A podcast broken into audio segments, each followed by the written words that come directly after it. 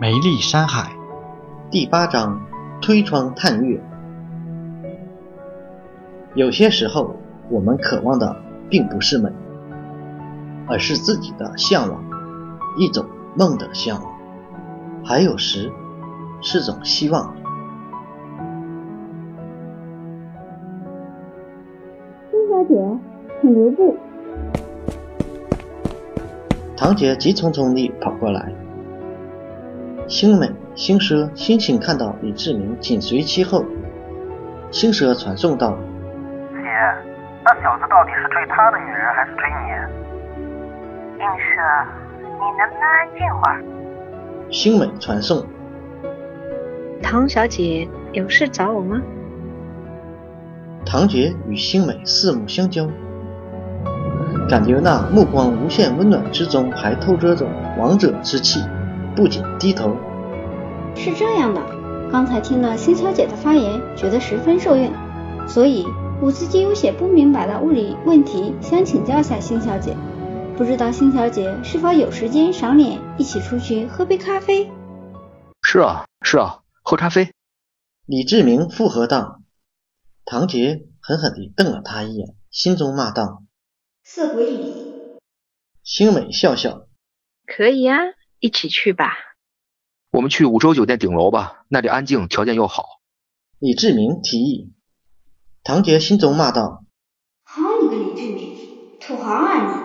请我这一般的咖啡厅，请美女这五星级酒店。：“星星暗笑传送。 姐，这女人在吃醋。你不说话，大家也知道。”星蛇没好气地传送。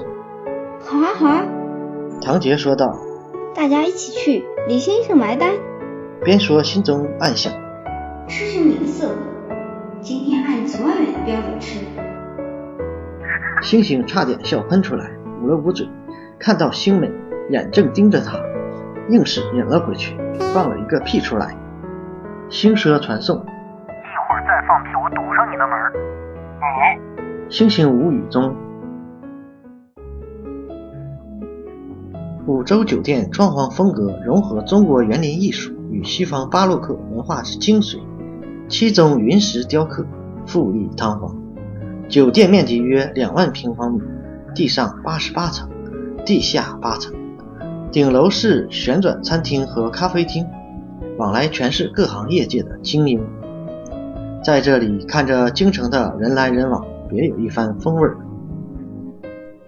五人挑了个包房坐下，堂姐拿起菜单专挑贵的点，而星美、星奢、星星点的全是素食。星小姐，别客气，尽管点。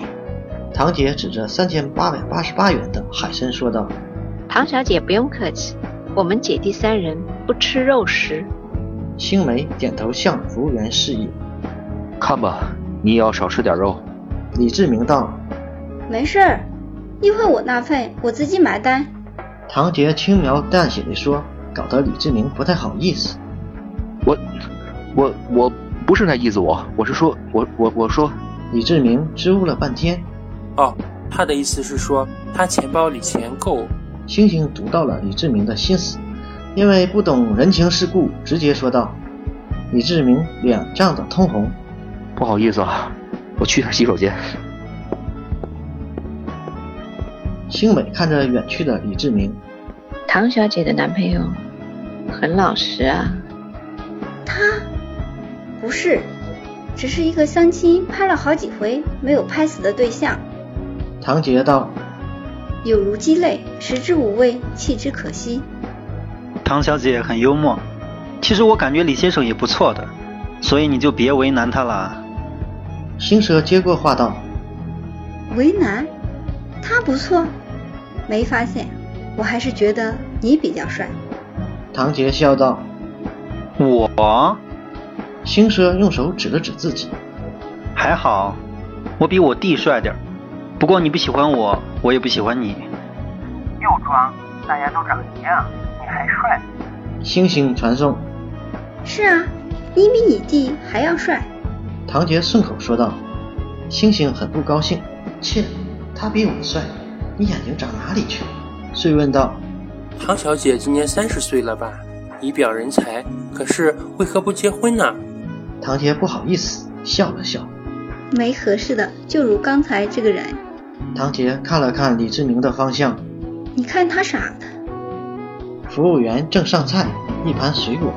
星星拿起一根黄瓜，你要不要来个？我、哦我不用。唐杰说道。你不用，可以吃啊。星星笑道，心中暗笑，看我不骂死你，说我不帅。嘿嘿，你看见了这话，就在这嘲弄人。星美传送，这个姐，他说我不帅，星星传送。唐杰根本没有反应过来。李志明回到桌上，土豪，大家都点完了，就差你了。唐杰说。哦，服务员，来份牛排，八分熟。李志明招呼道他们吃生物，太可怕了，活的动物杀来吃，在蛇精是违法的。：“星蛇传送。又没让你吃，安静。好像有人在监视我们，好像是他们国防部的军人。我想我们的目的达到了。”星美传送。唐杰推开窗，看着天上的月亮。星小姐有没有发现今晚的月亮特别的美？老套的韩剧剧情，没话可说时才说月亮。李志明咬了口牛排，嘟囔着，心想：“你还能把另外两个帅哥一起泡上不成？还月亮？”星美笑笑，取下面纱，那里映着月光，十分妩媚，看得唐杰目不转睛。李志明更是嘴咬着牛排，一动也不动了。天哪，这真是人类吗？星蛇传送，其实这两个人不知道自己已经一百多岁了，可以当他们奶奶的奶奶了。星小姐的发言很精彩，特别是关于人类学的那部分，我十分的认同。但关于上帝粒子，我还是有些问题不太明白，想请教下星小姐。唐杰说道。唐小姐，请讲。星美拿起精致的勺子，在咖啡杯中轻轻地搅着。我个人感觉上帝粒子是存在的，给予万物质量，但它为什么能够给万物质量呢？它本身的力量到底是从哪里来的？还有弦定律的弦说是宇宙最最基本的构成，那它又是从哪里来的？唐杰好奇地问道。星美皱了下眉头，心道我要解释清楚这个问题，估计你们人类要几千万年才会明白。：“遂说道，时间和空间都是一种表象，是人类的感觉。上帝粒子也是一样，空间与空间之间并没有特别明显的界限。能量的产生和激发是种原动力，这种原动力来自宇宙最初的力量。赋予质量是指宇宙产生的力量原来的，它可以存在，也可以不在，就是道家说的。无中生有，有中生无，在无有转化中，力量也是一样。唐杰瞪大眼睛，用笔记录着。可为什么会有无和有的转化呢？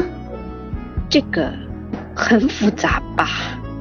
星美觉得无法解释了，传送道。这个真的很难解释给他听啊。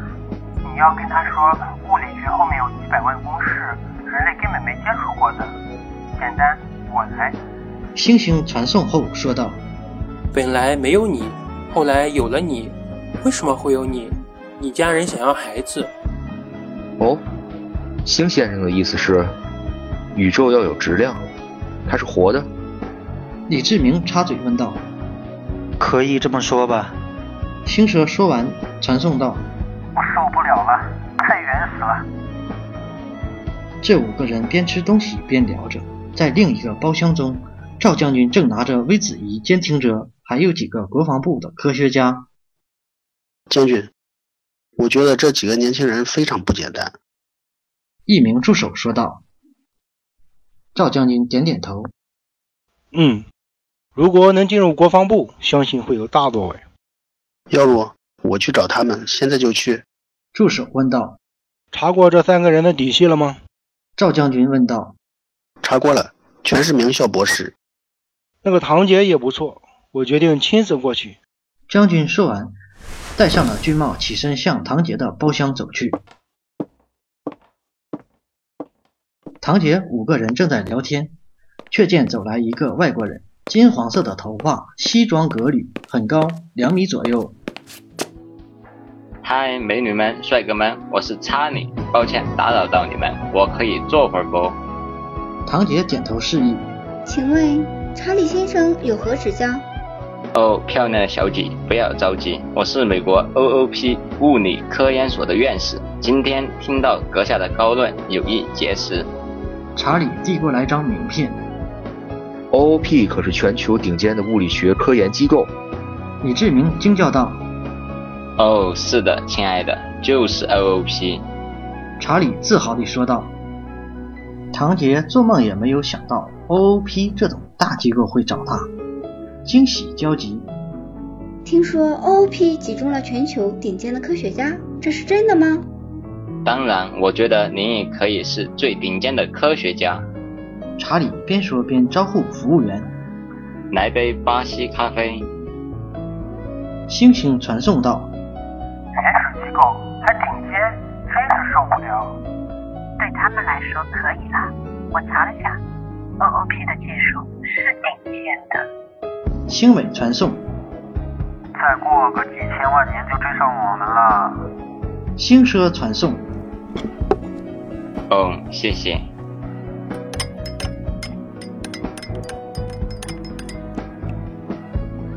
查理接过咖啡，喝了一口。还有就是辛小姐和二位辛先生关于宇宙起源和人类未来的发言十分精彩。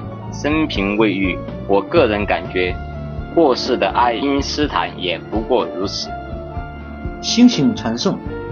当然了。星美微笑了下。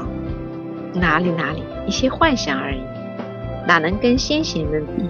差得太远了。 No，先人的观点如果不打破，科学就发展不了。所以我想邀请几位去我们的科研机构。查理说道。好啊好啊，但我们是中国人啊，没绿卡去不了美国。堂姐高兴完又失落起来。哦，亲爱的，不必担心，这个对我们来说是小意思。世界上多少伟大的科学家都是美国公民。查理自信地说道。李志明站起身来，哼，美国公民，我们是中国人，中国教育了我们，去美国。给美利坚效力，连祖宗都忘记了吗？哦，亲爱的李先生，这是为全人类效力。查理不慌不忙。我呸！打着给全人类造福的幌子，制造大量的杀伤性武器，当着世界警察，全是美国干的事儿。你走，我们不稀罕什么 OOP。李志明说的很坚决。哦，亲爱的，冷静冷静。我先回去，名片留给你们，随时可以找我。OOP 欢迎你们。查理说完离开了。堂姐冷哼一声说道：“想不到我们的土豪里还很有民族正义感嘛，真想不到啊！”我呸！美国人，我是学历史的，知道中国让西方列强瓜分过多少次，我们的祖先是怎么熬过来的，落后就要挨打。从三皇五帝到清朝末年，到解放战争，中华五千年不倒，就是有中魂在。背叛民族的事儿，我李志明不做。我是中国人。李志明一字一句地说道。唐杰看着李志明那张坚定又怒斥的脸，瞬间觉得眼前的这个男人倒是条汉子，也不再跟他争辩。一阵掌声从右侧传来。赵将军边鼓掌边大声说道：“好一个我是中国人，好好样的！中国需要有你这样的人才。”星美、星蛇、星星向那里看去，只见眼前这人身材魁梧，肩佩少将军衔，脚穿大头皮鞋，脸上透着坚毅，一头短发，根根头发如钢针钉在头上一般，很粗很硬朗，星星看到这个人，有种很冲动的感觉，那肩膀会不会很温暖呢？